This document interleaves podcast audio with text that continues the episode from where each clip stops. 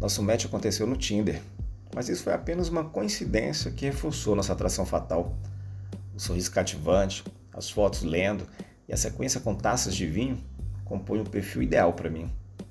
Quando vi que era recíproco, mandei mensagem direta na hora. Marcamos um encontro no café.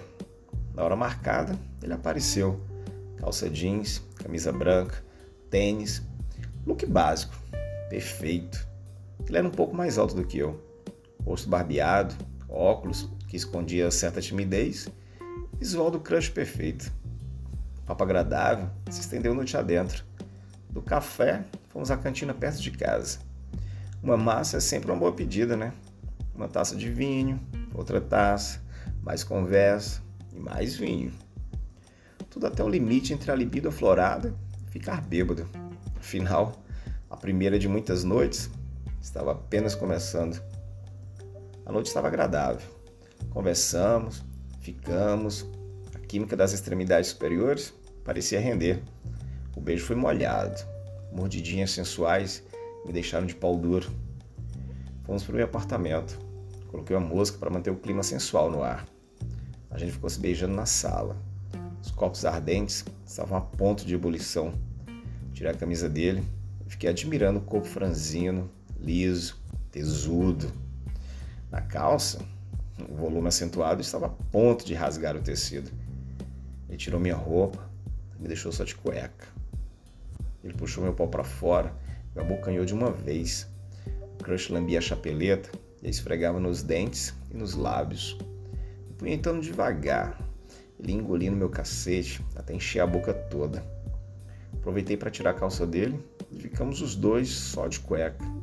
Levei para o quarto Joguei em cima da cama, beijando a boca dele e descendo pelo pescoço, peitoral, dando uma lambida na barriga até apalpar o cacete dele por cima da cueca. O pau dele já estava todo babado. Tirei a sua cueca providenciei aquele boquete. O moleque gemia e se contorcia na cama. Ele segurava minha cabeça, fazendo pressão para engolir a piroca toda.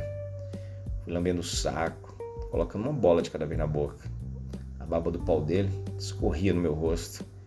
Minha língua foi passeando do saco até o reguinho. Levantei as pernas dele e fui passando a língua na portinha do cu.